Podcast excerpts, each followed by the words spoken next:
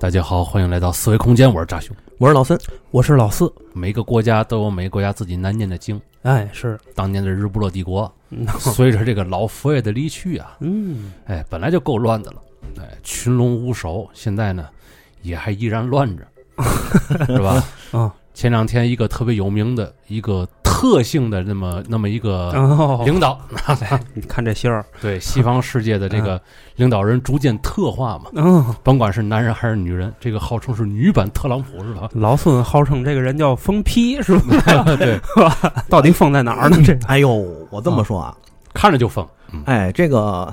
特拉斯这个人呢， 啊，好多人就特别顺口把他叫成特斯拉。哎， 是啊一一开始有他的新闻，这特拉斯怎么怎么着，啊我就拿眼这么一扫，哎， 我以为马斯克又怎么了？ 不是，感觉是特斯拉那车又出事儿了。是啊，实际上呢，人家是特拉斯。 嗯这个特拉斯这个人呢，特别有意思啊。咱先说他这个人开始，嗯就是最一开始他呢也是创下了和他的继任者都同样为英国历史创下了两个两个业绩啊。哎呦， 嗯，第一个哪是两在位最短的首相，哦，第二个是呃第一个非英国人的印度裔首相，就新上来那个，新上来那个，哦，嗯，咱们一会儿一块儿说。就是接这个特拉斯这班儿的这个人，对是吧，嗯咱先回答四爷那问题，他为嘛是疯批？呃，对呀，嗯这个特拉不是斯这这这印度人不是疯批 啊，啊，对对，之前那个是，啊这个特拉斯啊，嗯他上台之前其实是比较激进的这么个人，嗯，而且呢，他从小就特别喜欢崇拜一个人，就是铁娘子撒切尔。嗯，哦，撒切尔夫人可能大家咱这岁数人都比较熟，嗯铁娘子嘛，嗯，而且撒切尔夫人还是老佛爷最讨厌的人之一，就是英国女皇伊丽莎白最讨厌的几个人里，其中有一个排第一位的就是这位铁娘子嗯撒切嗯尔，撒切尔， 反正还有一个是他儿媳妇儿，哎，没错儿， 还有一个啊，嗯据说是温斯顿丘吉尔，他也不喜欢，嗯，好，因为丘吉尔这性格不太好。嗯但是这个铁娘子这个名儿，它是怎么来的呢？实际上并不是因为打马岛战争来的，嗯它实际上是因为对于这个当时爱尔兰啊，当时那个爱尔兰国内的一些爱尔兰共和军，嗯，这个爱尔兰共和军当时他使用了大量的恐怖主义手段，制造新闻焦点。然后就是这个撒切尔夫人嘛，他当政的时候，哎呦，他当政的时候，爱尔兰呢有一个爱尔兰共和军在国内制造大量的恐怖主义事件，嗯，然后呢制造大量的舆论焦点，迫使英国答应他们的条件。嗯，但是英国呢，那就当时贵为也是日不落帝国的余晖，当时还有，嗯，所以迅速就把这个很多人呢，爱尔兰共和军里的不少人就逮起来，嗯，放到监狱里。之后，这些人呢，在监狱里声称自己是政治犯，而不是恐怖分子。嗯所以要求按照日内瓦公约进行这个给他们的一个待遇吧。哦想的倍儿好，哎，但是呢，英国就定性你们就是恐怖分子，因为你们用恐怖主义手段嘛。我哦这么回事儿，哎嗯，所以这帮人为了和英国政府进行对抗，就开始绝食。嘿，绝食第一是天，绝食第二天，绝食第三天。把那个，哎呦，开始啊！嗯包括这个社会的舆情啊嗯，这个舆论的舆情啊，就开始往他们爱尔兰这些共和军的这些人身上去靠拢了。嗯包括甚至德国的首相啊，那个德国的总理呀、包括美国的这个政要啊，都开始向撒切尔夫人施压。嗯，那意思说，你不能让他们这样绝食下去啦，嗯，哦你得有人道主义精神，善待他们，是吧哎，你，得善待他们，嗯你得答应他们一些需求，等等等等。嗯撒切尔夫人就不说，我是绝不会向恐怖主义分子妥协的。嗯他这一点和后来的普京说的是一样的，嗯，就是和世界很多的国家对于恐怖主义的这个看法是一致的。不能给撕这口儿，没错儿，嗯所以这些人一看这，你不你不不答应我条件吗？我就继续绝食，真饿死人了。嚯，够梗啊，七天、十天、十五天都真饿死了。嗯，他们其实就是想用这种方式向英国政府、向撒切尔施压，但是撒切尔就是扛住了，始终不松这口。嗯，这个就撒切尔夫人从这件事上得名“铁娘子”。嗯你也可以想象，撒切尔夫人在这十五这个十来天，她顶着多大的舆论压力。嗯这个特拉斯呢，就特别喜欢撒切尔夫人，从小就开始这个就把他立为偶像。 嗯等特拉斯上台了的时候，他也处处模仿撒切尔夫人，哎呦，这只是模仿， 模仿，就仿佛是撒切尔夫人穿过什么衣服，我也穿过什么衣服哎是啊。有嗯撒切尔夫人去过哪儿，我也去过哪儿。没事，撒切尔附体的那个感哎觉，哎 说白了嘛，着相了是吧？你这样一来呢，就相当于他就让可能自己就给自自我催眠了啊，我就是撒切尔夫人，哎呦或者给这个大家创造一个一个形象啊，一个人设，我是像撒切尔夫人那样的人，我会带领英国重新走向辉煌，如何如何。哦撒切尔夫人回来了，啊，哎，类似于这种感觉。嗯，但问题在于，他上任的时候和撒切尔夫人在任的时候，这种国际环境的格局，对吧？国内环境的格局，包括他的经济状况、嗯民生状况、大家的意识、大家的形态、大家对于生活和工作，包括所有方方面面的见解，都是不一样的了。嗯，撒切尔夫人那个时代属于是冷战时代，嗯这个特拉斯上台，他其实应该是冷战解体后的新冷战时代了。嗯，这完全不同。在不同的情况之下，硬去模仿，你只能去是是给自己找别扭。东施效颦，哎，然后呢，他最主要的为什么叫封批呢？ 施行了几个这个经济政策，实际上是经济政策和他的这个阻政府阻隔导致的。首先，第一个，嗯他上台之后启用了大量的有色人种，就是他所组建的内阁里没有一个白人，除了他自除了他自己比之较外正确是吧？特别讲政治正 确，都是黑色灯有色灯有色人种。哎，但问题是在这于，年头兴这个，哎， 哎我操，已经陷入了政治正确的漩涡里。是现连在连连精灵都变成 哎黑呦呦，别提这事儿 了，我白雪公主为什么不能是黑人？对小美人鱼儿，你他妈叫巧克力公主不就完 了？你干嘛要叫白雪公主？哎是吧？在这个政治正确的环境里和舆论环境里，它是正啊确的，但是实际上是不会因为你的政治正确而给你加分，嗯对吧？这是第一个。第二个，他这样阻隔之后，引起了英国老百姓广泛的反弹，嗯，就说你这有点过于正确了，为了正确而正确，你这不就是搞形式主义吗？哎用咱的话说啊，是，对吧确实是，这是第一个。第二个呢，就是说他的经济政策非常厉害。嗯首先啊，厉别害在人哪儿英国其实在国内为了维持一个比较好的国库收入，嗯，同时呢，也是为了稳定社会的运行吧。嗯它呢，实际上实行的是一种高税收的政策，哦，而且这个高税收呢，在这个西方它是有传统的，主要针对的更多的是那些有钱人进行一定的高税收。哦，七十年代的时候，有一个世界广告之王大卫奥格威，嗯他就从法国跑到了瑞士。嗯人家问他说：“你怎么跑这儿来了？”他就说：“嗨，这个法国向有钱人征税，征百分之四十七的税，是百分之五十的税啊。 他他他，然后他一半儿好烦啊，这个，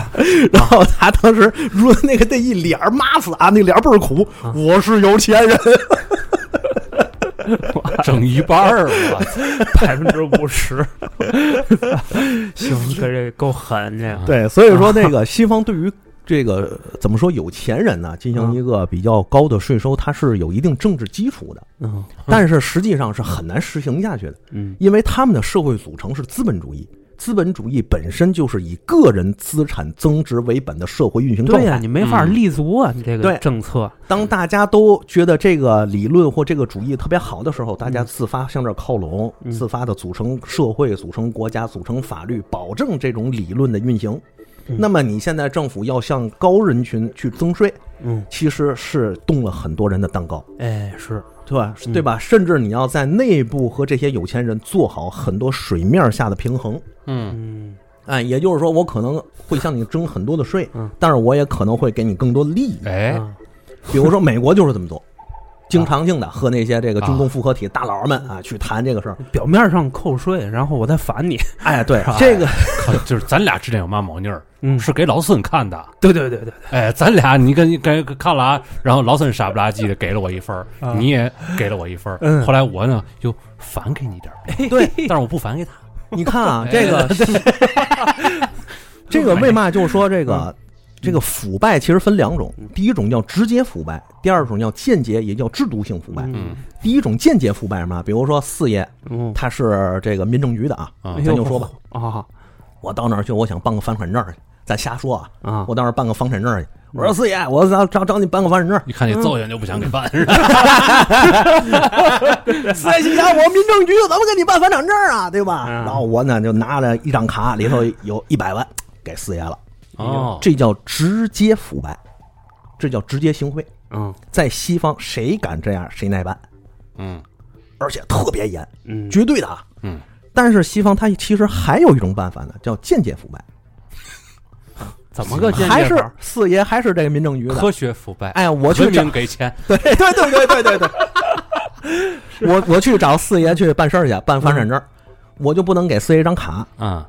我跟四爷说，四爷，你看啊我这有公司啊，想内部做个培训，哦你看您能不能上这儿花三个小时来给我做一个演讲？哦，一小时一百万美元演讲费哎呦我操，哦，啊！四爷说：“哟，我没那么多时间，我只我有我你只妈还没那么多时间，这我我只是捧哏的 问题，所以说我就啊一个半小时能抽出来的时候，嗯哦，那就那我就想，要不要不这样，咱俩啊改一下，嗯一个半小时，那个演讲费用、培训费用、顾问费三百万美元，嘿，干得过，干得过吧？还是你不用你不用那个巧舌如簧啊，啊明白吗？啊你，到那儿坐着去，哦我我到那儿大家吃好喝好就完了， 知道 吗？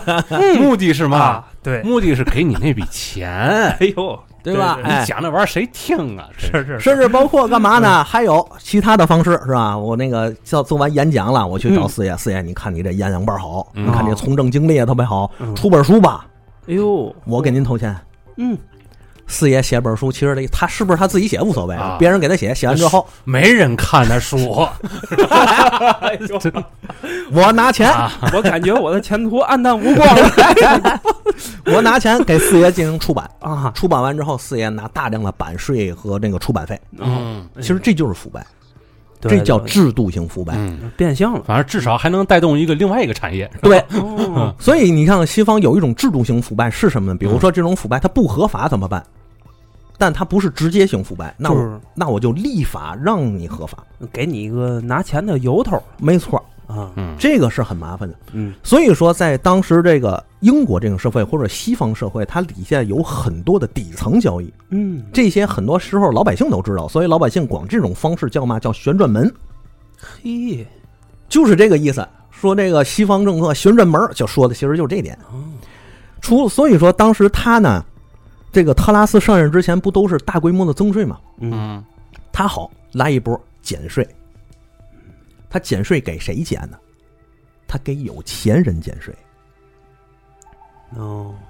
这个时候有钱人就乐意了呀。嗯，对，但是老百姓不乐意了。嗯，你有钱人，你把有钱人的税减了之后，国库收入就少了。嗯国库收入少了之后，我英国老百姓的福利，我找谁要钱去？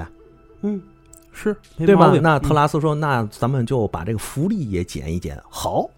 有钱人没钱了，你全得罪。这是什么操作？啊这是 对呀、所以说这样呢，其实就是一个减税政策。减税政策，它动了很多人的蛋糕。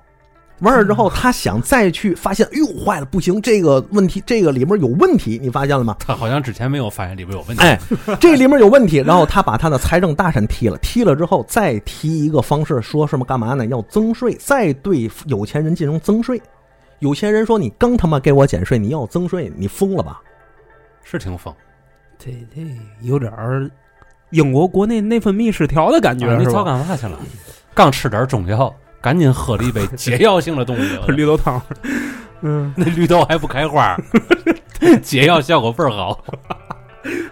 所以好多人就说嘛，说他是疯批嘛，包括这个西方的，比如说拜登啊，比如说这个德国的总理啊，嗯他们对于这个他的这个经济政策都是置置若罔闻、莫文良可，嗯甚至有的时候严厉指责，嗯就是善意提醒。嗯都会有，因为他既动了老百姓的蛋糕，他也动了有钱人蛋糕。嗯嗯，这一下他是两方面都得罪，是的，在两方面都得罪的情况下呢，他其实大家又看出来，应对这些问题和应对这些麻烦的时候，他手忙脚乱，嗯没有一个政治家成熟政治家应有的一种沉稳与素质。嗯，说白了就是你不管出了什么事儿，对吧？你作为一个首相，你表面上你得稳若泰山，不动如山，哎，回到家去你再挠墙去。别人看不见的不动如山，坐如针毡。啊。嗯那个你得这样吧，但是他这个让老百姓和有钱人都觉得这人不行可不呗，嗯啊，这人不行嗯。而且他呢，原先可以说啊，他原先呢又和原他的前任小金 毛，哦哦，那那个啊，哎那也是挺特的，那个也挺特，倍儿 特的。 俩人之间还有很多的问题，嗯，嗯所以一来想去，最后他的党派要求他辞职，哦迅速平复民意。 嗯哎呦，啊，这个才是为什么有一个有个这个国外的小博主放一个生菜，说到底是生菜挺的时间长，还是他挺的时间长？最后结论是生菜比他强， 哎，对吧？所以他这种方式啊，其实是什么呢？嗯很多人，包括西方的有些政治学家就说，说是英国国内的国民收入，或者说它的制度出现了一个问题。嗯在这个问题上，很多首相其实都是靠着胡表的方式来去把这个事儿做一个平衡。嗯我不知道大家看没看过，七八十年代英国有一个神剧叫《是首相》，这里把这个平衡这件事儿说的特别好。哦，那是个喜怎剧怎么片儿说？怎么说这个？说这个政治啊，什么叫正确？就什么都不做，你得平衡所有很多事情，你得让老百姓觉得我们做了，但实际上我们什么都没做。这叫嘛？不求有功，但求无过。 对，哎，然啊后这个三这个三个主角，一个首相、外交大臣，还有一个什么我我忘了，啊这三个人天天各种内斗嘛。这是咱们古老的东方智慧啊！这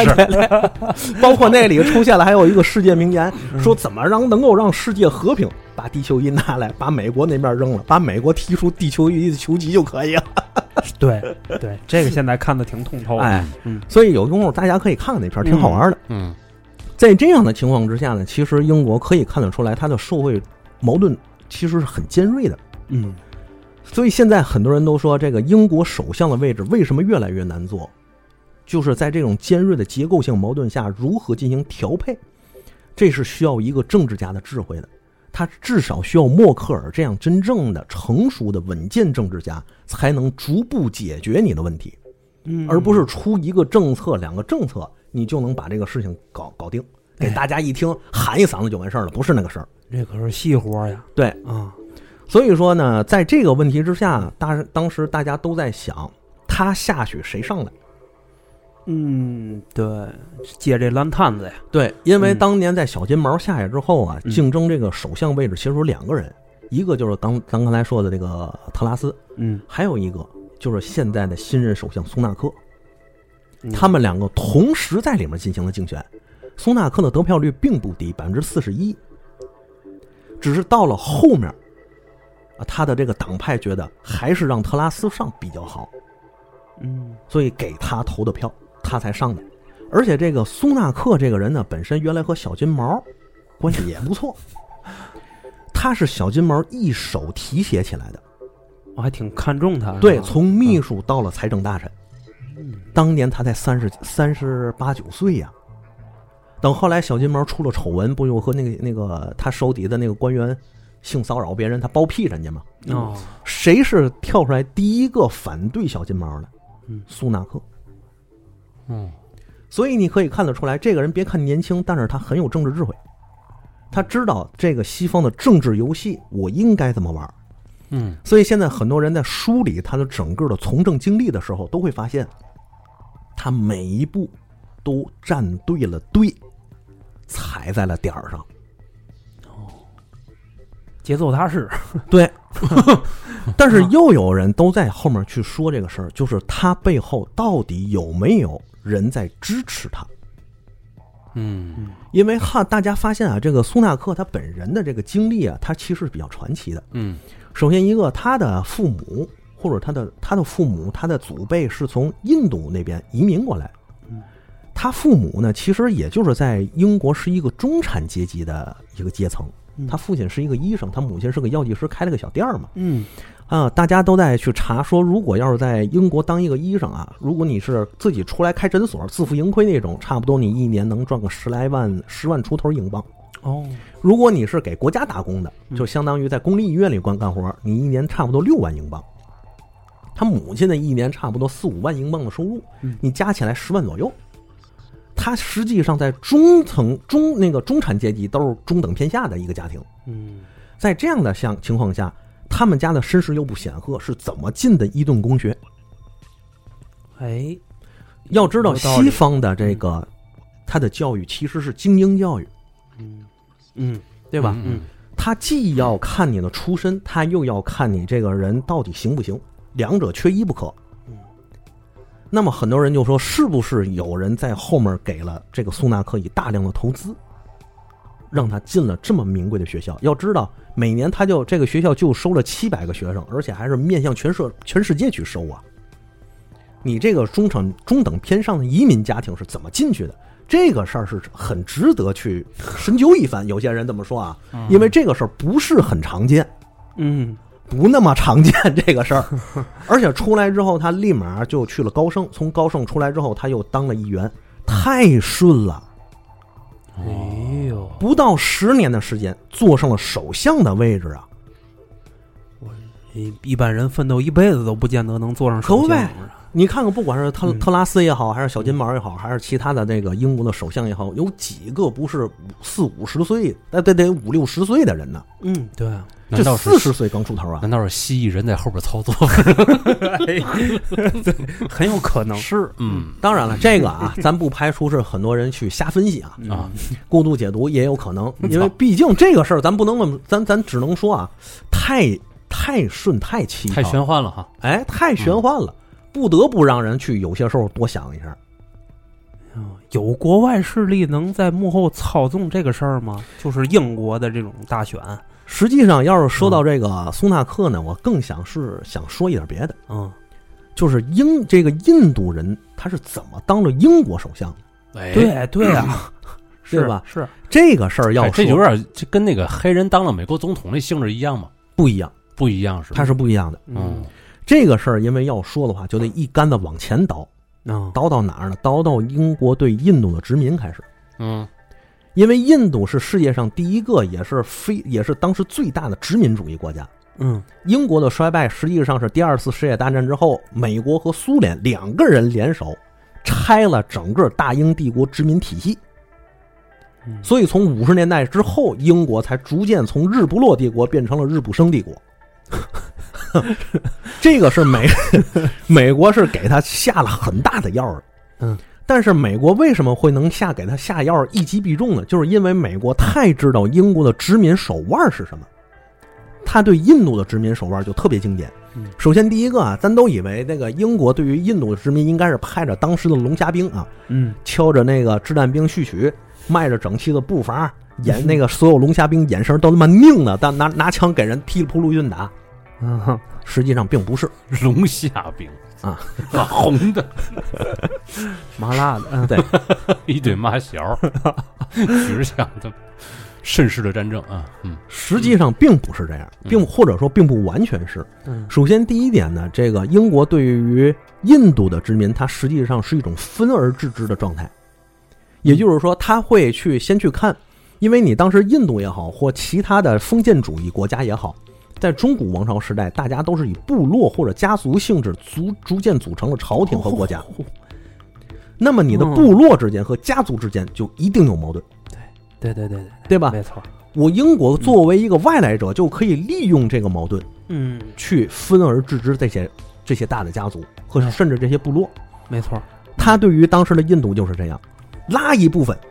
打一部分，嗯就是这么简单。嗯哎，到那儿去跟人说，这个家族不是跟你有矛盾的，比如说老四跟扎兄，你们俩有矛盾。嗯哼我是一个英国的殖民者，我到这儿之后，我先拉着老四，嗯，咱俩一块儿打扎熊，打好了之后平分其地。哎呦， 这也干得过，干得过吧？是，然后咱俩一块儿，我去打他的时候，嗯对吧？我跟你说，这样吧，兄弟，我跟你表表忠心，咱咱哥俩都是都是哥们儿弟兄，啊我出兵打他去，啊，他肯定找你一块儿来打我，嗯你按兵不动，在旁边上战场都行，在旁边别动，嗯，看我把他打了，打完之后咱哥俩平分其地，你干不干这事儿？那干呗，对呀多实惠呀，对呀、嗯，咱俩把他打掉了吧，啊，就是用这样的方式，一个一个灭掉了想和英国对抗的土邦。嗯，甚至是打掉了当时想要反抗英国的王公势力。美国现在学这手学的不也挺好的？没错，就是这意思。嗯啊，一脉相承啊，这是对然后干什么呢？叫间接统治，嗯因为对于英国来说，要统治印度这么大的地方不合适。嗯，那我怎么办？我就像老四，像你这样的这个阶层啊，其实就已经叫买办了，哦，对吧？用咱中国话说叫汉奸走狗。有，哎嗯，那这个， 那这个时候怎么办呢？嗯我会给你大量的权利和大量的利益。是，啊你和我的权利和利益变成了依附体的状态下，我依靠你去直接统治整个印度庞大的老百姓，傀儡嘛，对，嗯，我在上面跟你做提线木偶，哎，然后整个印度作为一个国家的实体，遵从英国女王为女皇，哦，它是这样建立的，逐渐的构建。那同时呢，我会派一个总督嗯，过去监督你的运行，过去代表英国在于印度的利益，包括和你协商，也如何让他保证你的利益。哎都是这套。你甭看二战的时候，嘛同盟国、英国什么的，嗯但是你看日本那大东亚共荣不也这德行吗？嗯对是不是？对，没错。啊在这样的过程之中呢，还有一个问题，就是你虽然服从于我，但你的后代、你的孙子、嗯，你重孙子、嫡了孙儿怎么办？提了嘴儿，哈，怎么？么办？嗯提了村儿，那就不不归你管了，那那事儿你都他妈样儿了，你都嗯，但是他必须要服从和他必，但是他这些孩子必须要服从大英帝国的利益呀、嗯嗯那怎么办呢？教育嗯，怎么教育？育？精英化的教育，哎呦嘿，哦，这个教育叫什么呢？叫自上而下的渗透式教育。嗯也就是说，我对整个你这个民族和国家的高种姓人、精英阶层进行洗脑，嗯，把你啊接到英国去见见世面，哦，把你的孩子接到英国去见见世面，嗯，按照英国贵族的礼仪进行对对他进行培养。嗯完了之后，从小在英国长起来，说一口地道伦敦腔儿，对吗？ 哎，咱甭管地不地道，反正一口英语。嗯，出来之后呢，进入英国整个中上层社会进行互动，带这些孩子。等洗脑完了之后，二三十岁了，他其实已经非常英国化了。至少他所他所学的都是英国要需要他学会的东西，哎那那印度的地种性可不可以靠这个翻身呢？ 绝对不可能。没地种性什么事儿啊，哦也没他们嘛事儿，没他们嘛事儿啊。啊，所以在这样的过程中呢，我再把这些孩子，有的留在英国，嗯有的派回来。嗯，留在英国的他们的儿子、他们的孙子，可能我还会再派回来印度。哦，这样的话，就形成了一种流动阶级的一种统治。但是你会发现，它是针专门针对上层阶级，对印度上层阶级进行一种精英化洗脑。但是社会的风气都是上行下效，嗯，当印度的这些上层阶级和王公贵族们彻底英国化、彻底说一口英语的时候，那么这些人为了保证自己人上人的地位，或者说用咱现在网络用语高殖民的心态，嗯我就必须要和中下层人进行一个划分。嗯也就是你们说印度语也好，你们说其他土邦语也好，我说印我说英语，对吧？嗯你们吃的是这个咖喱饭的时候，我吃的是西餐。嗯，对吧？你们穿的是布袍的时候，我穿的是西装。哎呦，哎，你所以我可以进入整个国家的上层阶级，进行对你们这些底层人民进行统治。嗯，而这些中下层人民呢，他们也希望能够到上层阶级中进行阶级跨越。是，那怎么办？也让自己的孩子学英语，也让自己的孩子穿西装，嗯，也让自己的孩子吃西餐，嗯也要摒弃自己原先家庭生活和原生态文化所带给他的一切，嗯，也把他送到英国、送到外国去见见世面。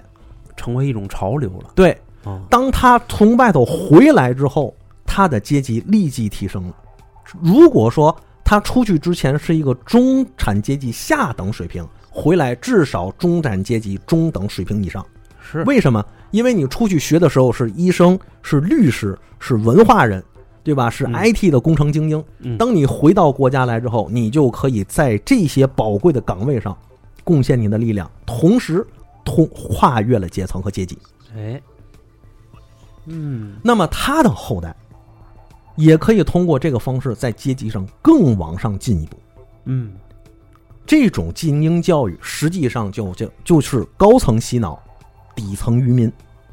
因为不是所有的底层人民都有这样的能力。让自己的孩子能够进行阶级的跨越。咱刚才说的很清楚，至至少你也是得是中产阶级左右，你才有这个资格，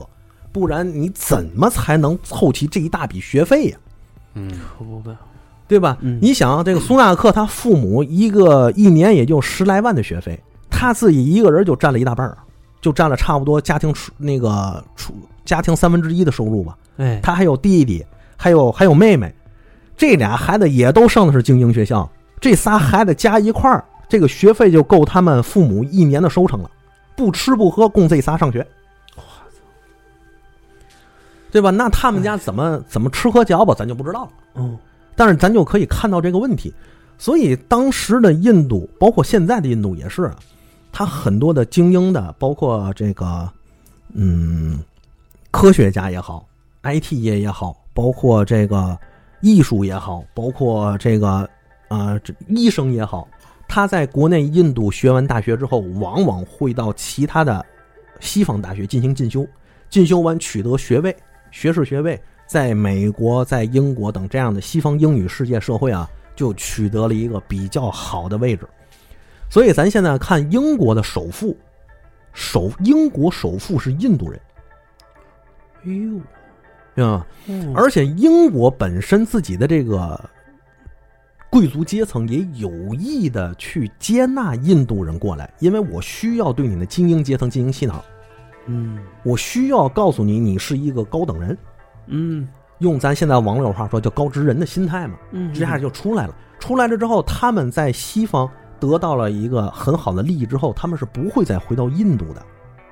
对嗯嗯嗯因为印度的种姓制度，包括印度这个国家，它其实的机构非常松散，就是很多时候中央印印度的中央政权，嗯就是他的这个莫迪老先生组织的这个政府，嗯他的这个。嗯，怎么说呢？他的这个政权是很难下线的，就是很多村县，它实际上是一种土邦制的状态。嗯到处都是土皇帝吧？对，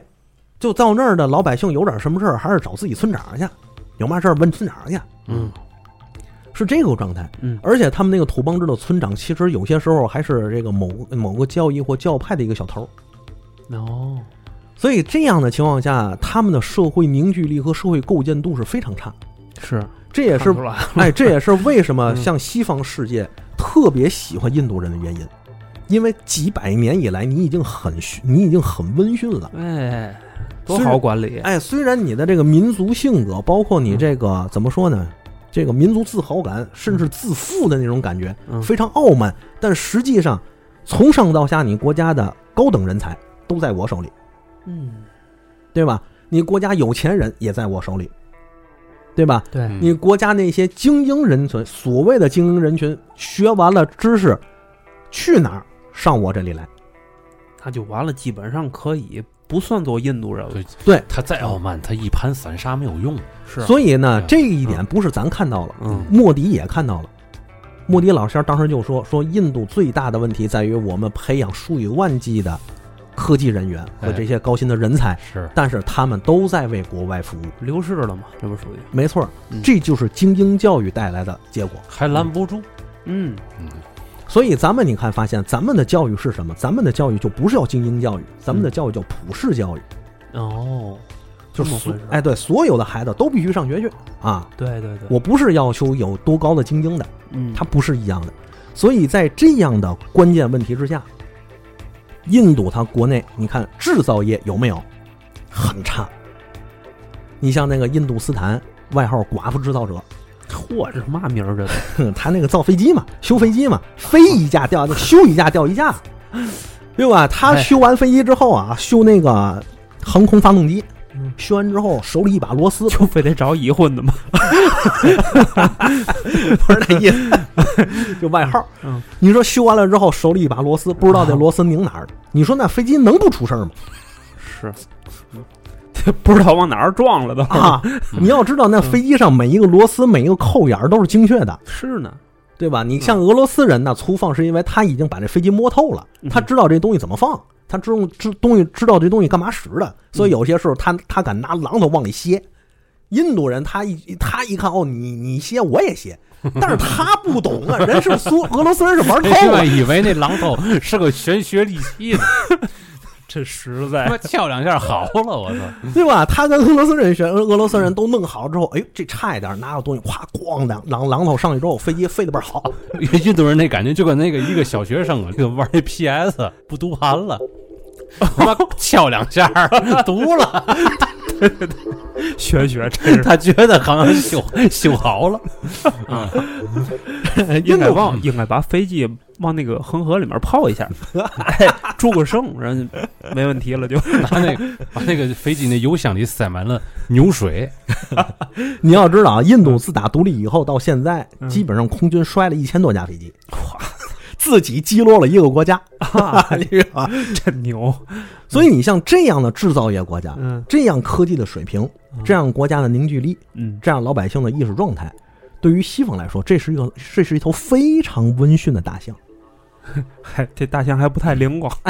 我非常喜欢它，所以西方为什么说印度人是西方的政治正确？ 嗯，就是他们的英语，别看是咖喱味儿的啊，嗯但是却被西方钦定为正式的英语口音之一。哦，明白吗？你看啊，英国人觉得美式英语是嘛乡村俚语，嗯但是英国人认为咖喱味儿的英语是正式英语。嗯，他和他虽然地位不如标准的伦敦腔儿，嗯但是绝对是正统英语嗯，啊。嗯美国英语都不算啊。仅仅仅次于这个英国正宗。 哎，嗯你可以看到印度人在英国的这种地位，这种地位我还是希望给他打个引号。嗯所以在英国呢，从政界到军界，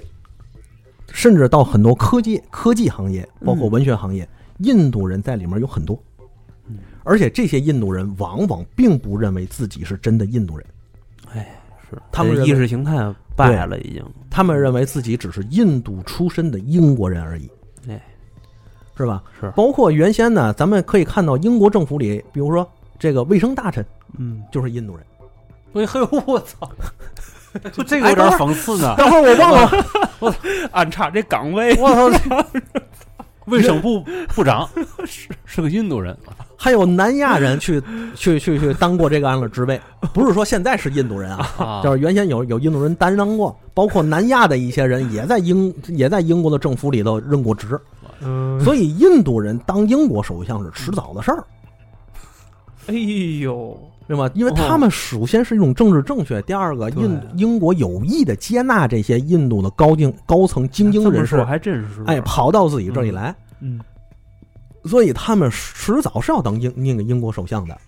而且在这一点上，大师大家当时好多人有一种这历史的喜感，那怎么呢？就最后一位印度总督嗯，蒙巴顿勋爵，第一位英国的印度首相，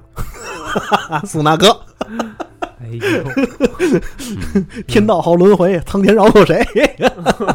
大家是有一种这样的历史喜感在里头。啊，这就跟那个老佛爷让人的军舰打进来那一样的。对，嗯，嗯所以从上到下，我们都可以看到整个印度社会，英国对于印度社会的殖民和渗透，到现在为止都没有改变嗯。包括现在印度的国内教育体系啊，是很多政治家是希望要去改变的，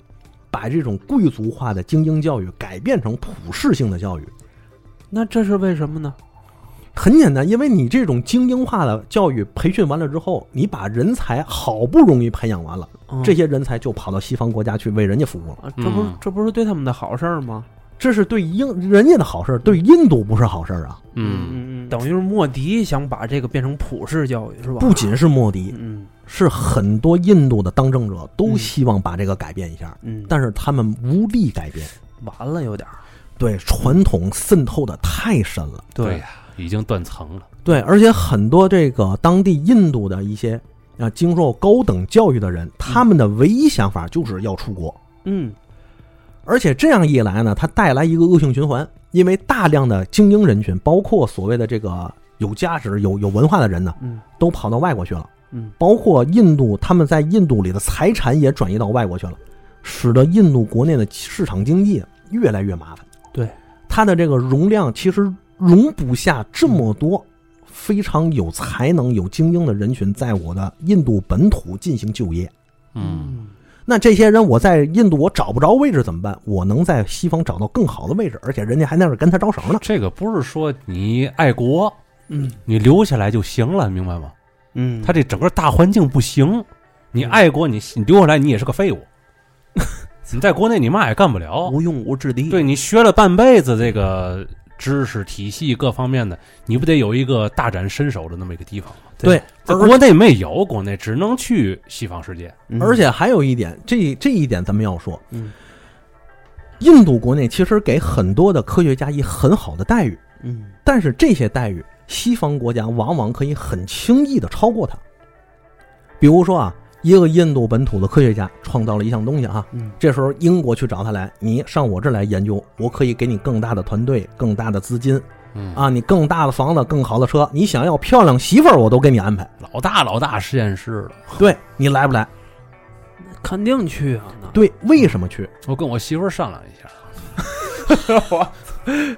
你要你要明白为什么去，就是精英教育培养之下的这些人才，嗯他们的思想就是我这些科研服务是为了我个人利益而服务的，嗯对，我要把我的科技的研究转化成为转化成为我个人的利益。哎嗯那么哪里给予我更好的个人利益，我就去哪里嗯。实际上，这就是精英教育的轮回恶性循环。为什么它改变不了？格局啊，为还是什么以还是以钱和利益为主？对嗯，所以说整个印度想要改变这一切的话，他就必须改变整个他的教育体系和教育体制，把精英教育改成普世教育才行。嗯当然，英国人能答应吗这事儿？英国人和西方是不答应这个是事的情的。而且他们还有干涉的权利。对，而且从印度被殖民到现在几百年，这种流传、这种习惯、这种思维惯性已经达到了顶峰。你你你随便的想去改变它是改变不了的。嗯这也是为什么西方一直不认为印度短期内能够成为一个大国的直接原因。你的人才和你的教育体系是我手把手建立起来的，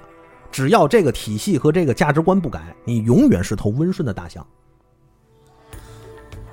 你的大国梦永远只在哎太嘴可怕上。了，嗯，所以你看，印度，你不管是英国也好，还是美国也好，去印度的时候，都跟印度那个总统啊，都说这个，就说这个印度洋啊，这个印度是一个大国啊，印度应该在国际上参与更大的职位啊，是吧？你是这个我们的朋友啊，如何如何？嗯甚至这个印度这个官员就说，印度洋是印度的洋，他们都不说话，为嘛不说话？我的哥家下就在那儿呢，嗯对吧？我我的那个太我那个太平洋舰队我就在那儿，印度洋舰队我就在那儿，第七舰队我都在那儿呢，嗯，你那点儿玩意儿算个屁呀、啊嗯你不就是唠一个口惠吗？对啊，那你就喊两声呗，嗯，嗯就是这么简单。你想你去造一个航天，造一个这个领域，你必须得找我来，你不找我来是不行的，对不对？嗯当你当这个印度去找他们的时候，会发现印度的科学家正在那里为西方工作，完事儿之后把这个科研成果再给你。哇这就是科技锁死是啊！发了一个质子过来了，科技锁死。对，所以嗯教太膈育应了嗯对教育体制和这个教育思维的锁死，导致了那个整个印度人才的锁死。人的心态也锁死了。他就心生了一个恶循环。是的，这也是直接说明了为什么英国和西方这么喜欢印度人才，甚至对印度的人才大开大开方便之门。嗯但是对于咱们的人才，往往不是这样的嗯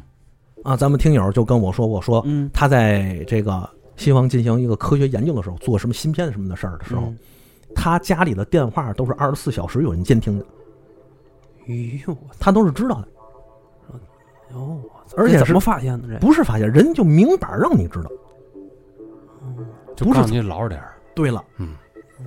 而且呢，他还不是啊，从事一个多么高精尖的一种研究嗯或者高精尖的一个公司，嗯就是比较普通的一个技术，嗯啊、这一方面就对他卡特别死，而且他在上班的过程中，不管做出多大的努力，嗯他干不过印度人。嗯呀，这个印度人家那个，比如说，咱们两个，你是印度人，老四嗯啊，咱们俩同样的功绩，同样的业绩，人家上面倾向于先提拔你，对呀，我这一那个地位在那儿了嘛没，错儿，啊所以他就很难受，最终选择回来了。嗯回来之后，那边还给打电话让他回去。嗯所以他可以发现，就是整个印度人在西方的这种生活水平和这种社会的对他的接纳状态是不一样的。为什么？还是他刚才说的那一些，嗯所以这些东西形成循环之后，苏纳克作为英国的首相，虽然是印度裔的，他保持了一一些印度人身上的传统，甚至印度教的信仰，嗯但是人家说他依然是地地道道的英国人，嗯，哦，他是被英国从头到尾教育出来的英国人。嘿，你黑这么黑皮儿英国人，你这对么一分析啊，就比较通透了。哎，因为嘛呢？一开始我还以为是这个印度政府那头儿故意安插在英国那头儿，惦着给一个反转的那么一个角色，你知道吗？不会，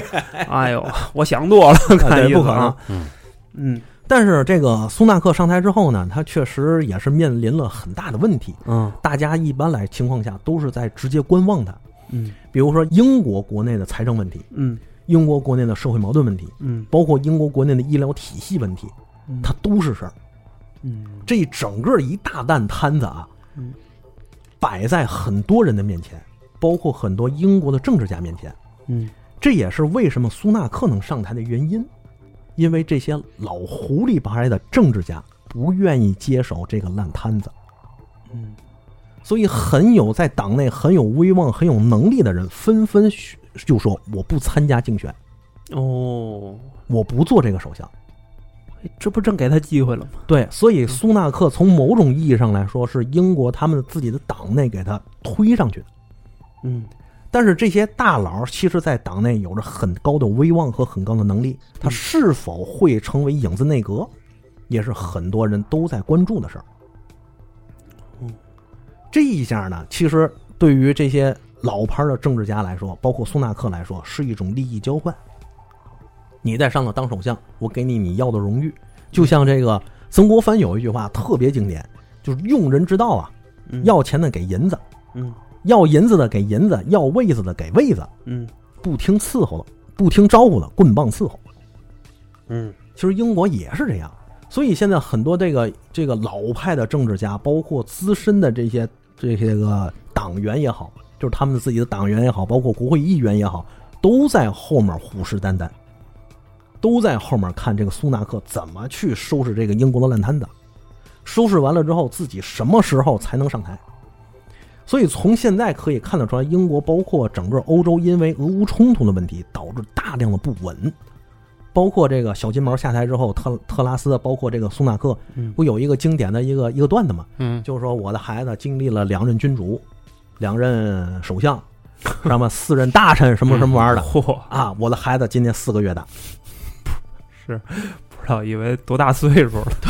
就是你频繁的这些嗯这个要职人员的更替啊嗯，代表示着你的政局发生了不稳当，而且你的对外政策、对内政策、经济政策、社会政策等等，都会有大量的波折和反复。嗯就是下一你刚上台之后，我推行了一个什么政策，底下的人都得想，你这个你能在上待多长时间呢？我要不要跟你走啊？嗯他发他面临了这样的问题。嗯，而且好多这个国内经济上的这些事儿，就是不稳定了就，就没是错有些人，比如说想想干点什么事，做点什么生意，我不敢做呀。对这这一天一变的政策，受不了我们这玩意儿。对啊，因为有些人也在说说这个，你像英国啊，包括一些西方国家，它是怎如何去解决弥补这个贫富差距的问题？嗯他们靠的其实上其实是一种循环机制，这循环就是高福利。嗯就一方面，我向一些大的集团和一些大的财阀进行表面上的征税；另一方面，给他们输送大量利益，嗯，而这个输送利益的链条往往是老百姓的福利政策，和福利相关的一些产业，有些福利就给他们了。哦，当然不是全部啊，是一小部分。所以你可以看得出来，他们整个的循环体系之中，就是用高福利来弥补老百姓和这个顶层嗯或者是高阶层人员之间的这个差距心理落差。嗯嗯所以，差有很多人就到了西方去旅游的时候，或者西方留学的时候，都发现说，那个欧洲没有咱想的那么富，嗯对吧？甚至有的人就到这个西方，人家这个这个小伙子、小姑娘到那儿去，挺好的哈，啊人家看你都不错，就请你喝杯咖啡，一块钱两块钱。哦，后边又看你嘛意思，你要是没嘛意思，这事儿就算了。 有嘛意思？ 就 说让你自己想，对吧？嗯所以很多人就说，这个包括像德国的一个校级军官，一个月也就两千大几，也就三千欧元左右的一个水平，嗯，没有咱想的那么高。哦，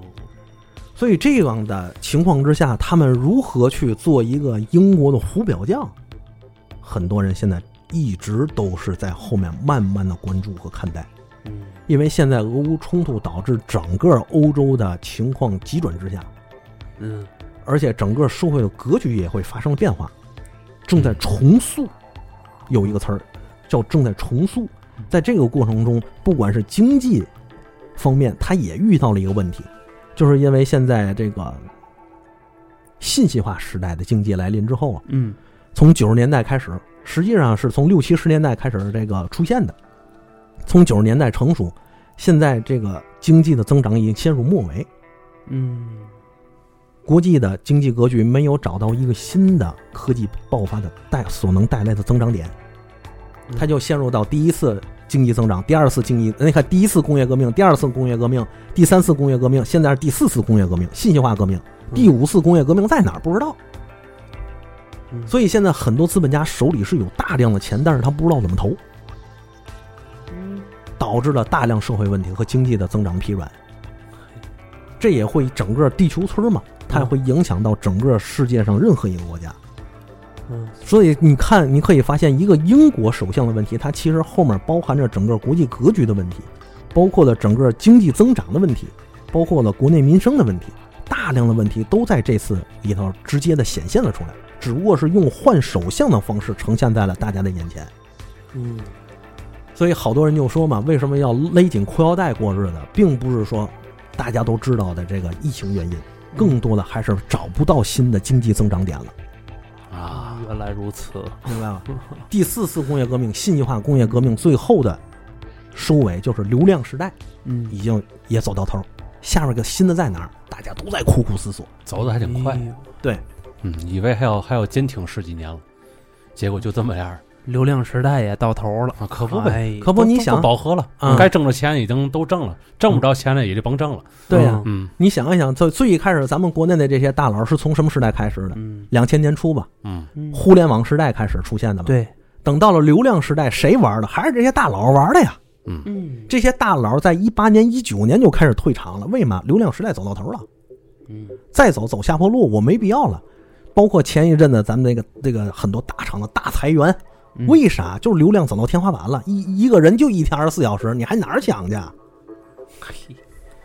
后面的增长点在哪儿？不知道啊。自从这个“躺平”和“内卷”这两个词儿一出来之后， 哎这波韭菜不好割了，你知道吗？嗯啊，全是嗯消极情绪，是啊，都不是吧，想让自己跟自己内耗，自己跟自己内卷。嗯能不是那么喜欢的东西，咱就不买；嗯，不是那么耐看的东西，咱不看了。对有的一些个这个大主播呀，嗯，几十几年还那个还那个东西，哎，还真是啊，那新鲜感早就没了嗯啊。习惯以前还有个习惯性点赞，嗯现在这个习惯也觉得没有啥意义了。再加上你们精神气儿都挺足哈，拿疫情搞你们三年，我操，弄得心气儿一个个儿也都被磨灭了。怎么说呢？嗯，哎呀，现在这个社会，包括这个国际局势这个动荡啊，哎嗯呀，呀，包如括鲠嗯在喉。因为正是因为大家找不到新的经济增长点，嗯大家都会把自己口袋里的钱啊看得特别重，所以才有什么硬脱钩，所以有所以才有这个那个。嗯，那怎么办呢？听播客吧。，还是这个好 啊哎没事儿买俩节目什么对的，，但是我其实我对这事儿不那么消极，嗯我觉得这是一个轮番儿轮流转这么一过程。啊，因为现在这个这个流浪时代末尾啊嗯，刺激人们感官的这种事儿，已经快到头了。比如说眼睛啊、嗯听觉呀、嗯对，包括那个你买完这些货品之后，它里边刺激你的味觉呀、嗯，继续的这个伺候你的这些感官嘛。是，现在这些东西感觉到这些东西，我的感官的这个东西，包括量子纠缠这个事儿，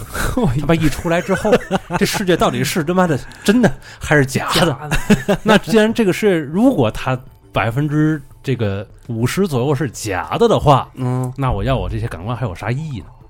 嗯，所以可能会说的也没毛病，后边可能会越来越越越来的啊，就把自己这些感官上面的一些刺激啊，嗯就给摒弃掉一些。内求一下，是吧也许纸媒嗯这个东西可能还会来临，就是那种激发人们想象力的东西，嗯用很枯燥的东西，但是激发你自己内在感知提升的那么个那么些东西，嗯可能在未来还会要提升出来，还嗯会要发展出来。哎，你想想是不是吧？这就是一个整个大的一个风水轮流转的这么一个过程。因为毕竟经历过那个时代啊，你都他他啊对比一下，是感觉还是哪个更踏实一点儿，是他能是比出来是，最后后还会返回那个点。没错儿。嗯这期节目啊，也也是时嗯时长呢，也不是特别长啊，一个小时左右啊。嗯，以往老孙要是聊这个，都得照仨小时聊，哎，哎，然后我剪俩小时，这个第四次工业革命的事儿我就没聊，哎是吧？包括经济增长点跟工业革命关系我就没说。对， 嗯这这个点，后来还仙搂女着呢， 仙女儿来咱一块儿聊的，哎行行这这这带上她这个是。 好，那今天咱们这期节目就先到这儿了啊，听众朋友们，拜拜。拜拜。再见。